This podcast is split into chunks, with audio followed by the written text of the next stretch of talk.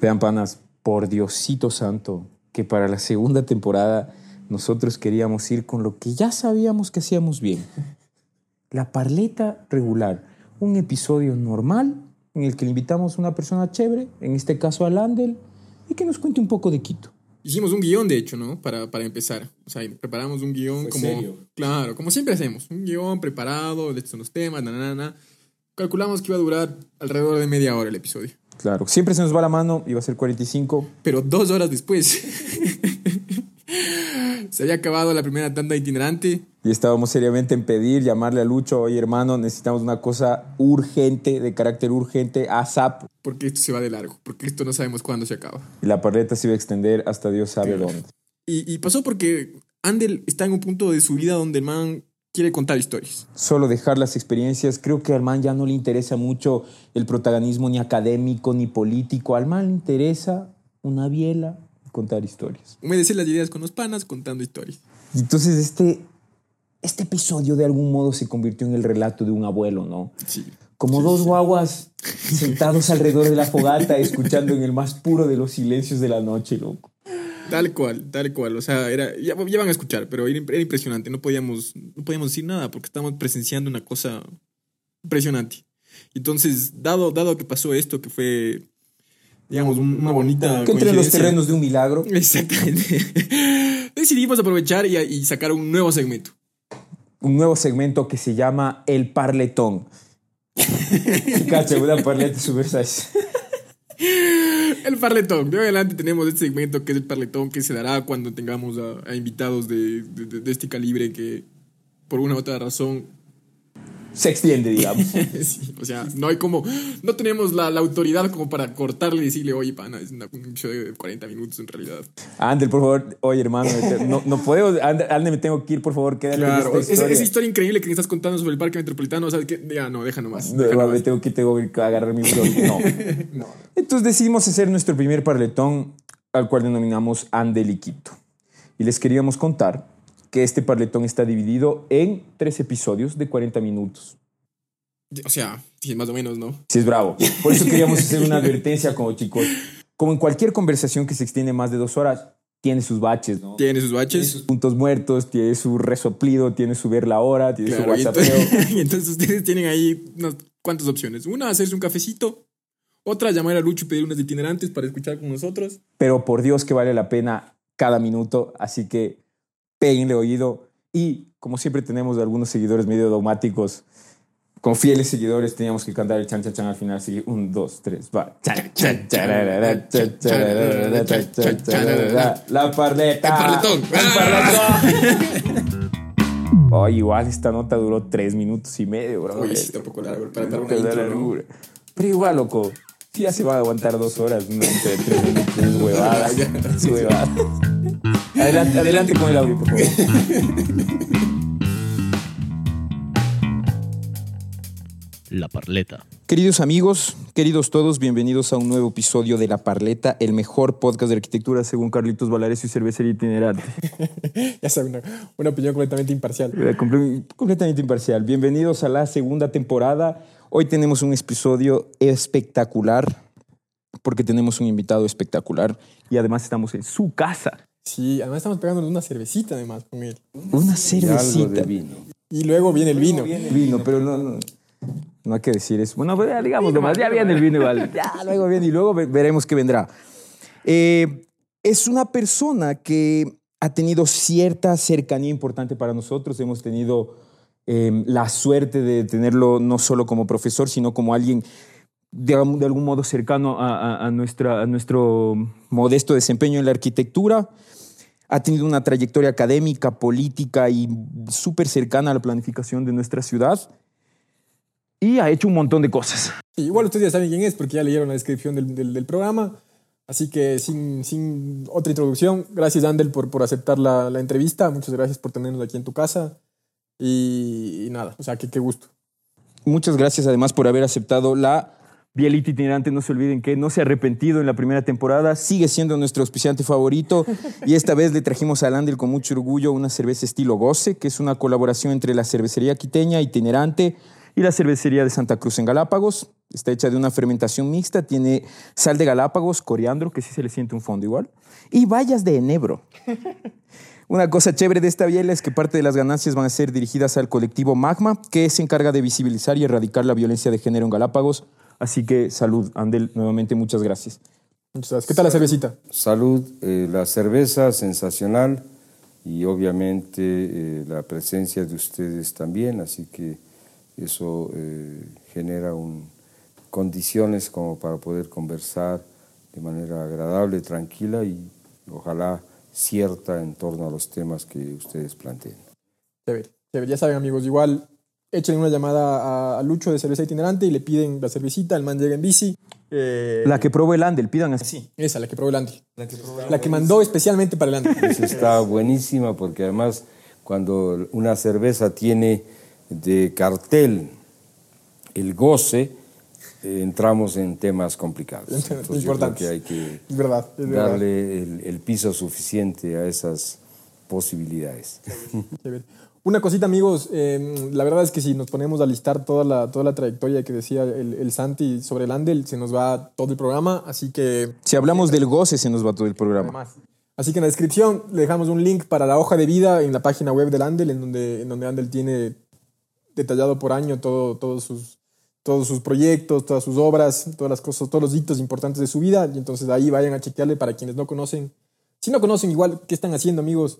o sea, están perdiendo. Igual sí. Exactamente. Eh, y entonces, nosotros un poco decidimos que había demasiado de qué hablar, ¿no? Tuvimos que hacer como una selección de, de lo que vamos a hablar y decidimos acercarnos mucho a las facetas del, del, Andel, a sus experiencias que decantan un poco en el desarrollo de la ciudad, que es un tema, digamos, que nos abarca a todos. Así que por eso este episodio le llamamos Quito y Andel. Andel y Quito. O Andel y Quito, como quieran ustedes también. Em, y bueno, empezamos, empezamos un poco hablando de, de tu regreso a Quito, ¿no? En, en, tu página web tú hablas de, del regreso a Quito después de, después de ocho años de militancia política en Bolivia y hablas de, de, eso como una experiencia, la, la, experiencia en Bolivia, de una experiencia humana trascendental. Nos preguntábamos un poco si puedes explicarnos a qué te refieres. Bueno, eh, lo primero es, sin duda, estos encuentros son encuentros que eh, son vitales y que eh, ahora con la tecnología quedan registrados. Por lo tanto, yo no me cuido de lo que queda registrado porque hay muchos que se cuidan de lo que dicen, porque eh, obviamente son instrumentos que otros lo manejan en función de sus intereses. Para mí esta posibilidad es una posibilidad bella y por lo tanto uno tiene que frente a lo que son los medios en general, que pueden ser muy alternativos o muy públicos o muy privados, uno tiene que seguir siendo el mismo. Y eso supone que tienes que decir no solamente lo que eres de manera auténtica y evitar cuidarte, porque lo políticamente correcto es, es detestable. Es exactamente lo que se dice para que otros te crean que eso es válido. Y en mi caso pienso que yo no tengo nada que, que eh, decir o afirmar en esos territorios. Eh, creo que lo que hay que decir es lo, lo cierto, lo reitero, lo auténtico, aquello que uno ha hecho o no ha hecho, y al mismo tiempo eh, que esta vida, que en mi caso ya tiene larga data, porque soy casi setentero, Ah, esto supone que eh, tengamos unas dosis de eh, reflexión importante sobre lo hecho y lo no hecho. Porque te toca, ¿no? O sea, uno tiene que irse con ciertas tranquilidades y con eh, también ciertas angustias, porque a todos nos corresponde. Entonces, mira, aparte de, de agradecerles, porque creo que ustedes son parte de una nueva generación que asume retos y provoca iniciativas que no existían. Este es un programa que eh, no existía en el ámbito de la arquitectura y ojalá eh, tengamos la capacidad de generar espacios de crítica, porque eso es algo que al no existir eh, no aporta, porque nosotros crecemos con la crítica. Claro que sí. Eh, hay quienes consideran que la crítica es producto no de la crítica, sino de la envidia. Y entonces, claro, no se acercan a este tipo de espacios porque tienen miedo. Mm. Entonces, a mí me parece que no va por ahí, o sea, compartir de manera sana, de manera auténtica es importante y, decir eh, lo que uno piensa es válido. Entonces, por ahí arrancamos, o sea, es un primer como preámbulo a que estamos acá para, para compartir, porque igual que ustedes, cuando tengan 50 años más, estarán en la misma situación de eh, acumular experiencias y voluntades también, sueños, algunos realizados, otros no realizados, otros frustrados inclusive, pero estarán en la posibilidad de compartir eh, lo que son, eh, yo diría, en mi caso por lo menos, actitudes y hechos, porque no se puede hablar de cosas que uno no, no, conoce o no sabe o no ha participado, y que le van a uno formando, forjando, que le hacen lo que uno es, o sea, lo que tiene en carne y hueso como una opción de vida.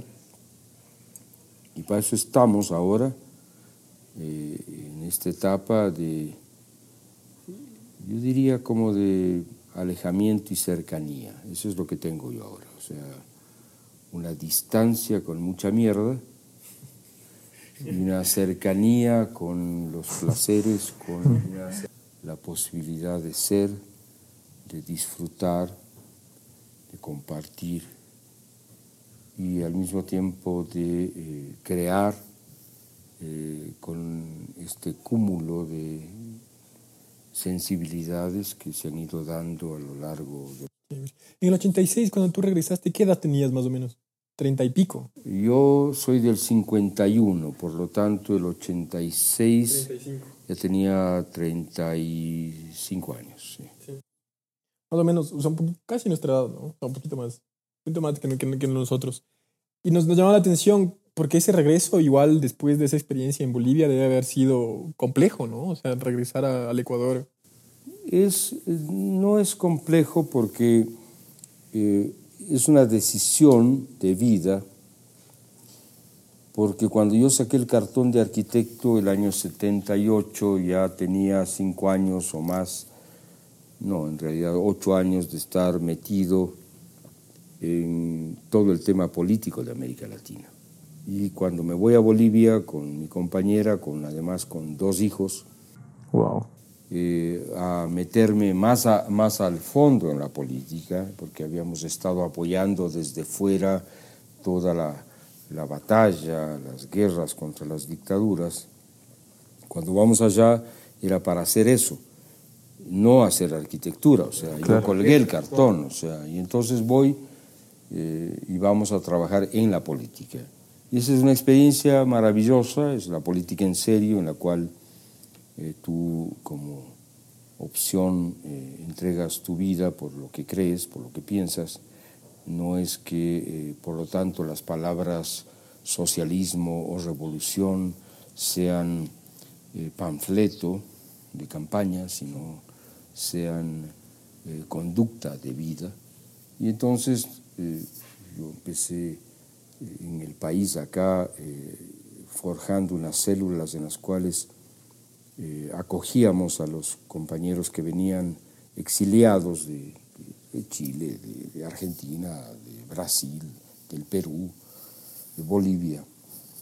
Y de esa relación humana, política también, eh, fundamentalmente, derivé creando unas unidades de falsificación de pasaportes, de documentos, para que estos colegas, compañeros, militantes puedan volver a sus patrias, a sus países, a seguir luchando en contra de sus gobiernos dictatoriales. Entonces, eso a mí me permitió no solamente asumir un reto de enorme responsabilidad, porque tú no juegas cuando haces un papel en falso, eh, te pueden pescar y te sacan a mierda, eh, a ti, a tu familia, a tus hijos, y cuando tomas esa decisión tienes que hacerlo bien. Nunca pescaron un pasaporte mío falsificado en ninguna de las fronteras, lo cual habla de que falsificaba bien. Además está, Además está bien hecho, pues. Está bien hecho. era una artesanía igual la de los pasaportes. Pero al mismo tiempo eso me permitió conocer a gente maravillosa, que es lo más importante. O sea, gente que eh, no se acomodó en el exilio, gente que inmediatamente en la primera oportunidad quería volver a su país a seguir peleando por lo que creía, por su pueblo, por su patria. Y ahí hay nombres maravillosos de gente que llegó a ser desde presidente de la República, ministros de Estado, y eso me permitió tener una relación de unos niveles complejos, diría yo, por lo menos decir, porque hay quienes traicionaron también la revolución por, por cuatro lentejas, ¿no es cierto? Y hay quienes dieron la vida por, por lo que creían. Y hay, eh, hoy día, que es 19 de enero, que estamos haciendo esta entrevista, yo todavía tengo el latigazo de eh, hace cuatro días atrás, el día 15 de enero se cumplieron 40 años en los cuales ocho dirigentes del movimiento de la izquierda revolucionaria MIR de Bolivia fueron asesinados en la calle Harrington, en la ciudad de La Paz, por la dictadura de García Mesa. Y era nuestra dirección nacional clandestina. Y si no estuvimos ahí fue por mala suerte, porque eh, todos podíamos haber estado ahí. Y esa generación que fue decapitada habla de este gesto heroico de quienes eh, sin panfletos, sin pancarta, en esta cotidianidad como el día de hoy con ustedes, estábamos simplemente haciendo lo que teníamos que haber hecho en ese momento. Y se les fue la vida, les quitaron la vida por esa determinación. Entonces yo rindo mi homenaje a eso, pero hay quienes eh, hicieron pactos de sangre, se olvidaron de estas cosas, llegaron al gobierno, se enriquecieron, etc. Y eso pasa allá y acá. Y entonces cuando eso existe, imagínate, eh, cuando en mi caso eh, tienes la posibilidad de contarlo, porque no estuviste ahí simplemente. Claro, claro. Entonces tienes un gran, un enorme privilegio privilegio que obviamente supone, eh, yo diría, ser consecuente a ese legado. O sea, no puedes actuar de otra manera, tienes que, eh, con, con lo que haces, con aquello que te da la inteligencia y el corazón, seguir haciendo aquello que crees, que piensas. Entonces estamos en momentos complejos, eh, es difícil hablar de arquitectura cuando tú le votas el título y decides hacerlo fundamental. Ocho años, yo regreso al país, me voy el 78, regreso el 86. Y cuando regreso vengo decepcionado de la política, porque aquellos con los cuales habíamos trabajado en esta guerra brutal, esta guerra desigual además, ah, porque una cosa es hacer eh, política de Estado genocida y otra cosa es hacer revolución desde las bases con, piedras. Frente, la resistencia, digamos. Frente a armas. Ah, y encima de eso, regreso al país porque nosotros en el caso boliviano llegamos al gobierno y al poder. Y tuve compañeros miserables que hicieron negocio con el poder.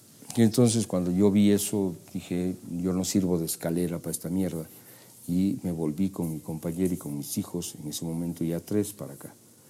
Y desempolvé el cartoncito de arquitecto y decidí ser arquitecto otra vez.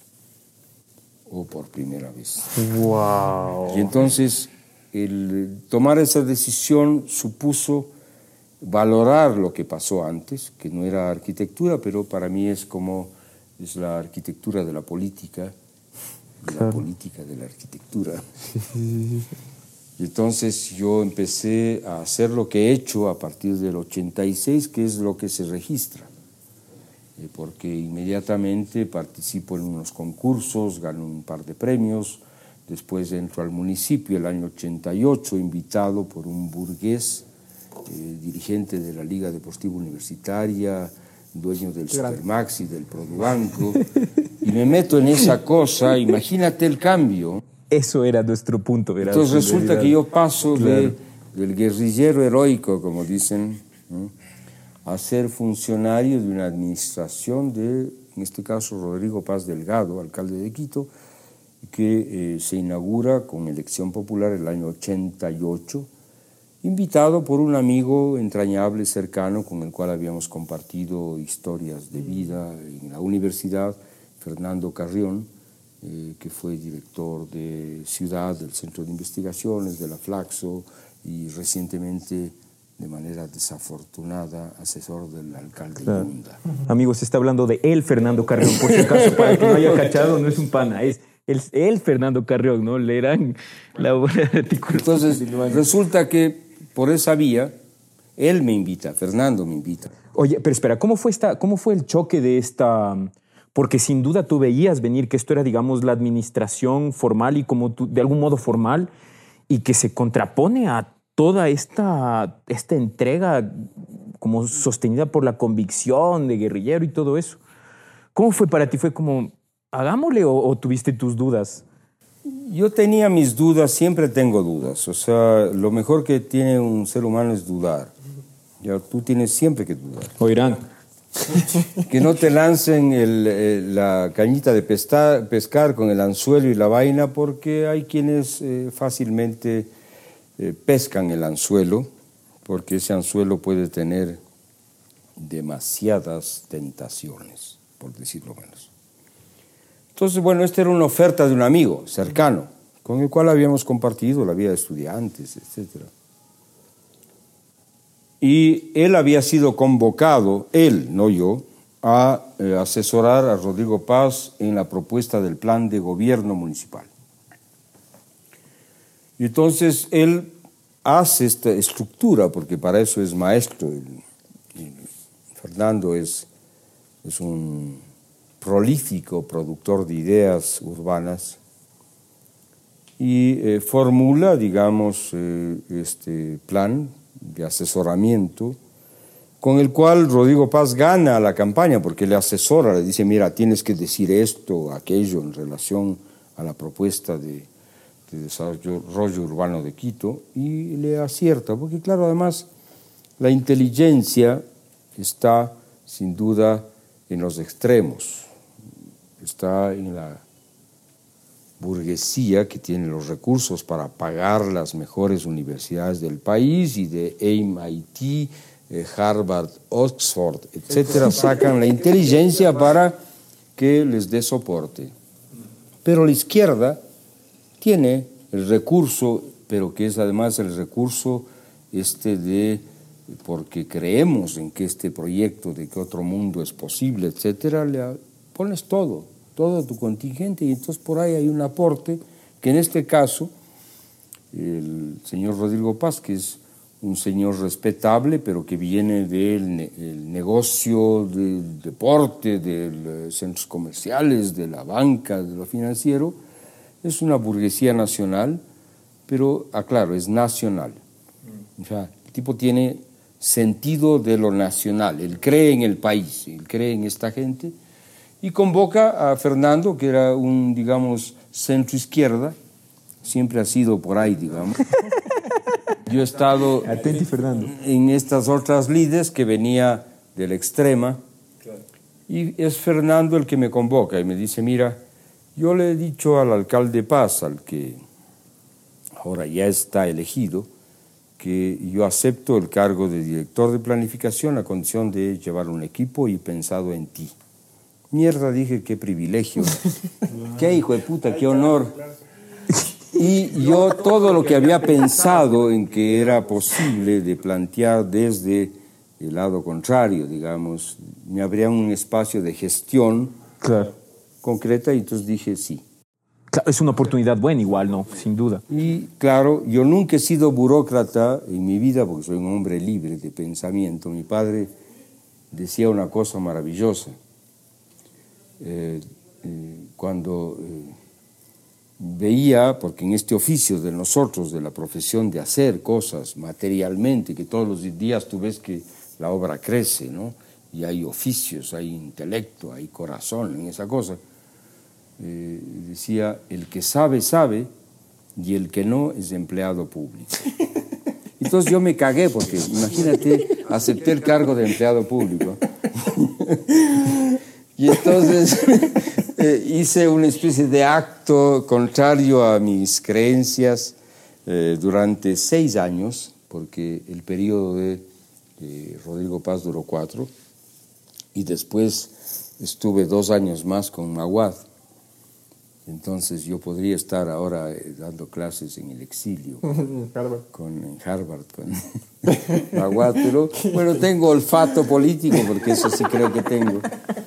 Entonces, claro, eh, resulta que ya eh, asumo el cargo, me dio el cargo Fernando y el alcalde Paz de director de proyectos del municipio de Quito.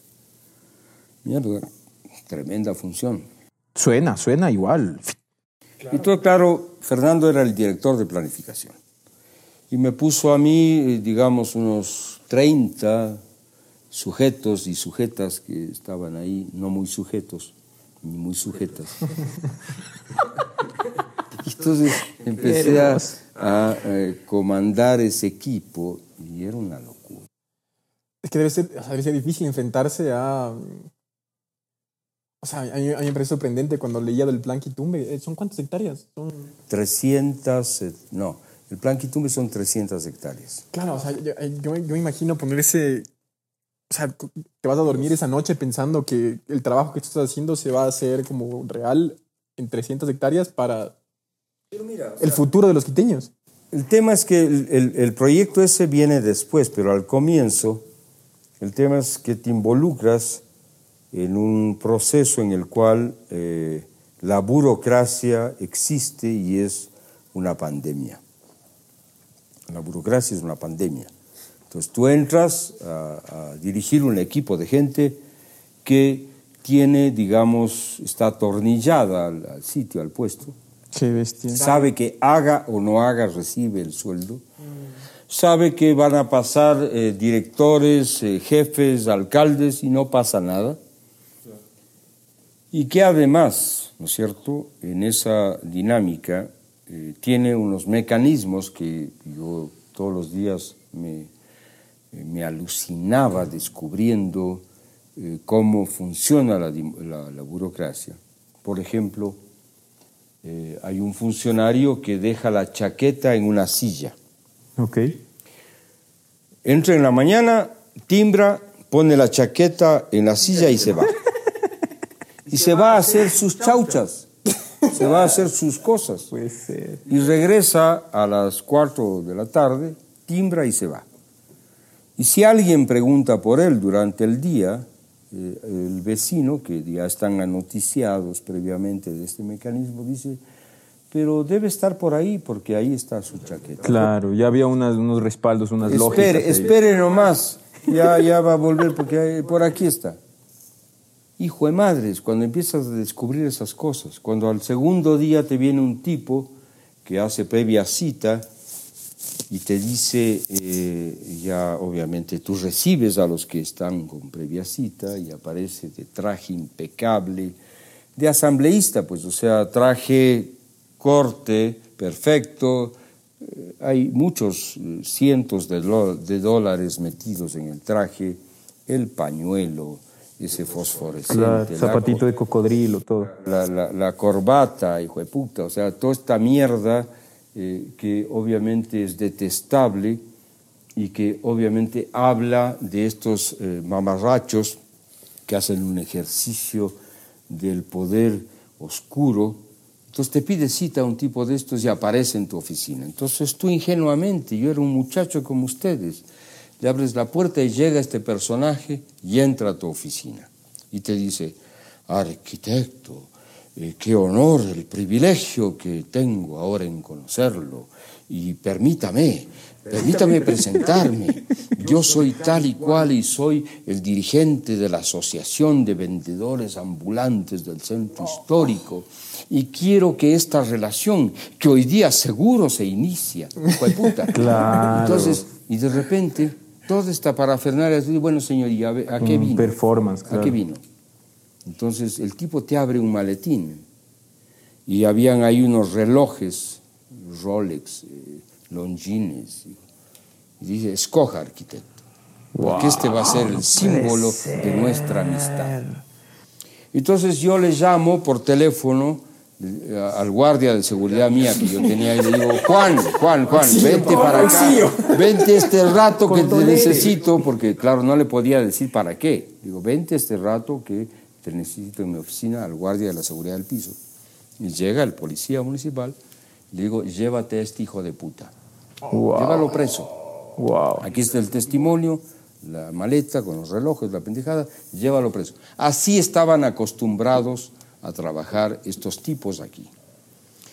Y abrí la puerta de mi oficina y había unos 30 funcionarios que estaban a mi cargo. Les dije, esta es la primera y última vez que pasa esta estupidez aquí. Ustedes han sido parte de esta mierda. ¿sí? Y sepan que desde el día de hoy se acabó. Qué miedo Así igual. Entonces, igual, o sea, lo que dices, pero, pero si no actúas así, ¿cómo haces? Entonces, de ahí en adelante tú cambias la regla del juego y empiezas a trabajar en serio, porque obviamente en esa oficina produjimos los proyectos más importantes de Quito, entre ellos el Plan Ciudad Quitumbe y el Parque Metropolitano, porque ya había que revertir el orden, porque si estabas ahí es para algo. Pero el momento en el cual yo descubrí que yo mismo sentí que me habían crecido unas raíces debajo del escritorio, yo dije, me voy porque esto me come a mí, me come a mí mismo. Es tan potente el medio, esta cosa de la burocracia, que eh, por más lucidez que tú tengas o libertades que proclames, es delicioso el poder. El poder es delicioso. Y entonces de repente, hijo de puta, estás tú regando, abonando con regadora propia tus raíces esas, ¿no? para que florezcan. Y entonces ocurre lo que ocurrió con Correa. Claro, y con, con algunos. Ocurres- ocurre lo que tienes como un proyecto político que nace, eh, nace, eh, yo diría, auténtico, poderoso, legítimo, y de repente Te enamoras del poder, claro. empieza a ser el poder, ¿no es cierto?, no para lo que tú pensaste o creías, sino para ti mismo y tu entorno. Y ahí yo creo que hay que tener la sabia determinación de saber cortarlo a tiempo. Entonces el año 94, me parece, cuando Yamil Maguad me propuso la dirección de planificación, le dije, mira, no, tú me estás ofreciendo ser tu peón de campaña para ser presidente. Y yo para eso ya no, no, no estoy. O sea, Wow. no es un- entonces, te renuncio. No, que me estás traicionando. Dije, no, no, no. No se trata de eso. Yo creo que tú tienes tu proyecto, yo tengo el mío. Así que aquí te renuncio. Dame un papel en blanco. Ande el Guayasamín, te renuncia, aquí queda y me fui. Y por eso soy hombre libre, siempre. Y creo que lo que pasó con Yamil todos lo sabemos. Ahí está el prófugo. Y entonces ese las balance- cosas son complicadas. Pero ese balance debe ser difícil, ¿no? Porque, o sea, nosotros, a mí, por ejemplo, una de las historias que más me quedó cuando, cuando tú, tú fuiste mi profesor en la, en la- en la universidad fue justamente la historia del, del parque metropolitano, que, que se da precisamente porque tú estás en esta situación en la que nos estás contando. Y nosotros nos imaginábamos un poco eh, cómo sería, por ejemplo, Quito sin el parque metropolitano. Y, o sea, son cosas que ahora uno dice, el parque metropolitano es como esta institución de la ciudad. Entonces, ese balance de decir como que no, yo ya cumplí mi rol y a pesar de que yo soy uno de los responsables de ese parque, yo mm, tengo que, tengo que irme. Eh, A mí me parece como... Porque una de las cosas que a mí me parece de- justamente del poder es eso de, no, es que yo estoy haciendo bien y entonces yo me tengo que quedar. O sea, esa debe ser una, una tentación, ¿no? Es posible que esta, esta charla con ustedes dé para dos capítulos. ¿no? Sí, sí, sí, tranquilo, deciden. para tres o seis. Pero a lo que voy, cuando Rodrigo Paz en la primera administración, ¿no?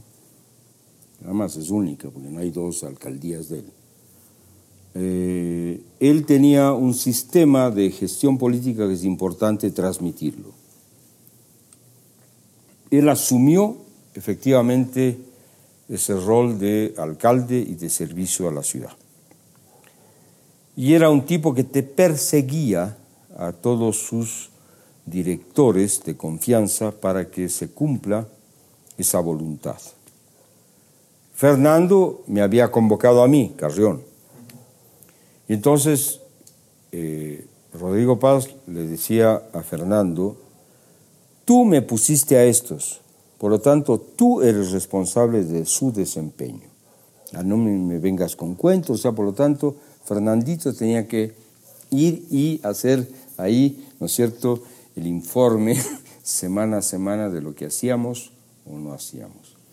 Y el alcalde Paz tuvo no solamente una actitud, yo diría, ética, porque más allá de las diferencias ideológicas, políticas, eh, de historia personal, etcétera, yo creo que eh, Paz eh, fue uno de los mejores, ha sido uno de los mejores alcaldes de esta ciudad, con un proyecto que, del cual somos parte, que forjó las bases de Quito para mucho tiempo adelante. Y en esa línea, un tipo que lo que tenía es un olfato económico y político, porque si algo tiene Rodrigo Paz es olfato económico y político. A ese conjunto no le afecta ni el COVID. O sea, no le quite el olfato. Es un tipo capaz de tomar unas decisiones brutales, como la del plan Quitumbe, y a eso voy. Él tenía la costumbre, dos costumbres básicas. La una, un recorrido el día lunes por todo lo que se hacía o no se hacía en Quito. Entonces, con los directivos, en unas vagonetas de estas de 16 personas, recorríamos la ciudad viendo las obras. Y el viernes, con todos, no es que era solamente con, no, todos los directivos montados en esa bicicleta, digamos. Y eso es un tema de integración y de compromiso colectivo respecto de lo que estamos haciendo. Y la segunda, los viernes, final de la tarde, nos invitaba un helado de la esta, cevichería del San Agustín, mandaba a traer un helado de mora con guanábana, me acuerdo, y después venían los tragos, pero eso ya es secundario. Claro. Y ahí cerrábamos la semana con lo que habíamos hecho cada semana. Wow. Y hay del que no había hecho. Claro, se exponía frente a todos, digamos. Entonces tenías una responsabilidad colectiva. Y en ese ámbito, porque es una manera de gobernar, ¿no es cierto?, colectivamente, de manera... Ahora se usa la palabra transparente hasta para limpiarse el trasero, carajo. ¿no? Es una cosa bestial. La transparencia se da en la vida, en los actos más cotidianos, o sea, en la manera de ser, de hacer, de actuar, o sea, esto es una verborrea, ¿no? O sea, todos son transparentes, los 16 candidatos que tenemos ahora, todos son transparentes. Puta, pero más transparentes que se vuelven oscuros, porque realmente cada uno tiene ahí unas, ¿no? unas pantallas, ¿no? Y ocultan todo. Entonces, en un recorrido de un lunes por el sur de Quito, montados sobre lo que era ya las primeras aperturas de la Simón Bolívar, que no existía. Estoy hablando 88, llegando al sur sobre la loma de lo que es, digamos, eh, eh, ya eh, la forestal, ¿no es cierto?, que empiezas a ver el sur entero. El tipo dice, porque era así, a ver, pare, pare, maestrito, y paramos ahí en una de esas cotas altas para ver el sur, la ciudad ya, esta ciudad informal de los barrios, de vendedores ambulantes, etcétera, que se iban tomando el sur, son los orígenes del sur, Claro. pero este estallido del sur. Entonces dice, nos pregunta, al, al Fernando le pregunta, ¿y eso qué es ese territorio verde ahí abajo? Dicen, bueno, son haciendas. ¿Cómo que haciendas? Tenías la Panamericana Sur, la, la eh, Mariscal Sucre, la Morán Valverde, ¿no es cierto? La entrada a la ecuatoriana y ese territorio, cuatro haciendas ahí. Dice, pero ¿qué haciendas? Si esto está, todo esto está urbanizado. Haciendas rodeadas de asfalto. Dice, oye, Fernando, pero esto no puede ser, algo hay que hacer en el sur, hay que planificar el sur, el desarrollo del sur. Tú eres mi director de planificación. Y yo te pregunto, ¿qué harías con esta cosa? Entonces, el Fernando, a ver, no, no, no, el Fernando es un tipo lúcido. Andel, tú eres director. ¿Qué harías? pasó a ti la, la, pasó la batuta, pelotita. Y jaque, Yo le digo, a ver, alcalde Paz, si usted me pregunta, lo primero que yo haría es declarar de utilidad pública esas haciendas. Entonces reaccionó Buena respuesta, Andel. Buena respuesta. te das cuenta la, te das cuenta la respuesta, pero yo no me, no, no me imaginaba la contrarrespuesta. El alcalde se puso rojo, furioso. Son mis haciendas. ¿Qué te has creído? Claro. Ya ves, le dijo al Fernando, al comunista que me has Le traído aquí. este rojo aquí. ¿Cómo puedes traerme un comunista? Si seguro los dueños de esas haciendas son mis amigos, pues. ¿Cómo vas a atentar contra la propiedad privada? No jodas. Impresionante.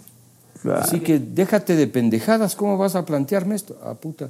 Yo le dije, mire, señor alcalde, porque yo soy muy respetuoso, el señor es más mayor que mí. Usted me preguntó, yo le respondí. Eh, si no le parece, hasta aquí llegamos, ta, ta, ta, ta, ¿no? sigamos adelante. Ahí quedó el impasse. A los dos días, dos, tres días, me llama el alcalde Paz a su despacho pero él tenía un mecanismo brutal, tenía un eh, como citófono, un teléfono por el cual aplastabas un botón y te metías en la oficina de tu director, o sea, te decía, Andel, ¿qué estás haciendo? No, estoy aquí reunido con no sé quién. ¿ah? No, no, este rato ven acá todo, porque el, el proyecto, no sé qué, el trámite, no sé qué, tiene que resolver. Hijo de madres, no había filtro, o sea, se metía en tu cama. Wow.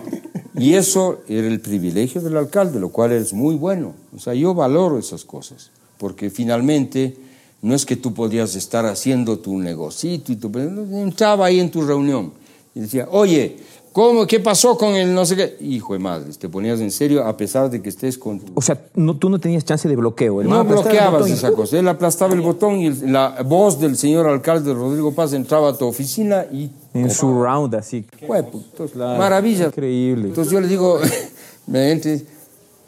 Andel, tienes que venir mañana a tal hora porque vamos a hablar de lo que hemos visto ayer. No sé qué. Hijo de madre, yo dije, voy a firmar la renuncia. Entonces me voy así, con mis papelitos en orden, llego a su oficina y me dice, a ver, tú has planteado esto ayer en el recorrido. ¿no? Y yo me he quedado pensando, carajo. Entonces he tomado dos decisiones. Yo dije, puta, la. Claro, primero el hachazo, dijiste vos, de ley. Primero me renuncias y después Sacas tus cosas de esta alcaldía. Y me dice, mira, voy a declarar de utilidad pública las cuatro haciendas. Wow.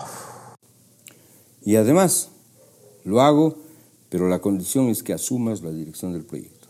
Wow.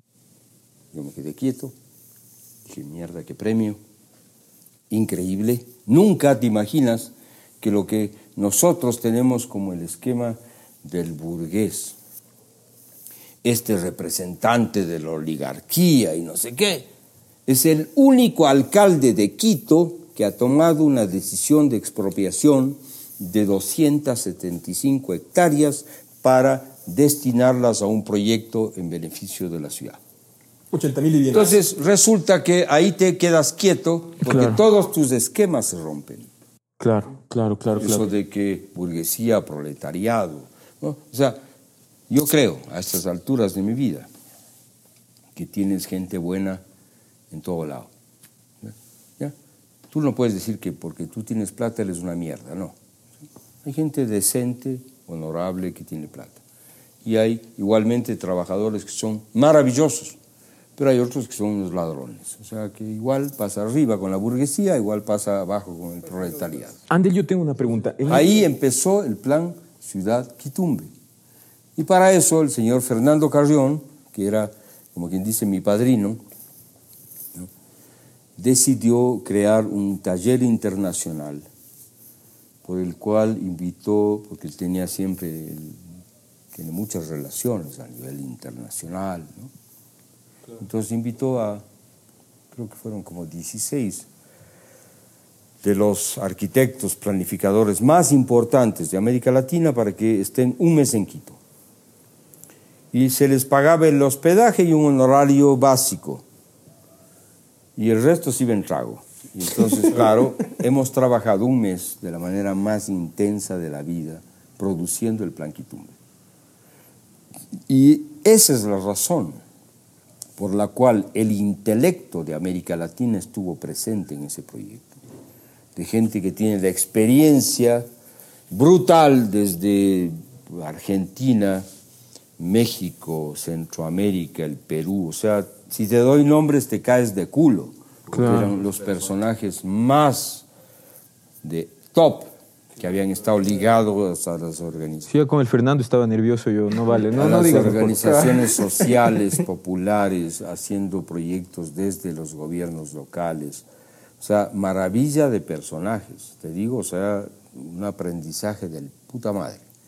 Y con, y con esta gente hicimos el proyecto. Y ese proyecto gana el premio de la Bienal del año 92, Que es la séptima. premio nacional e internacional en diseño urbano. Pero es que, o sea, Lo es mínimo como que se puede tener al Dream pedir, Team, como- Es como tener a Ronaldo, a Ronaldinho, a, a, a Pele. Exactamente a lo que jugando, tú es dices. Beckenbauer a los 20 años, o sea, claro.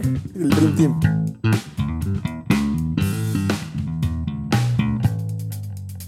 La Parleta.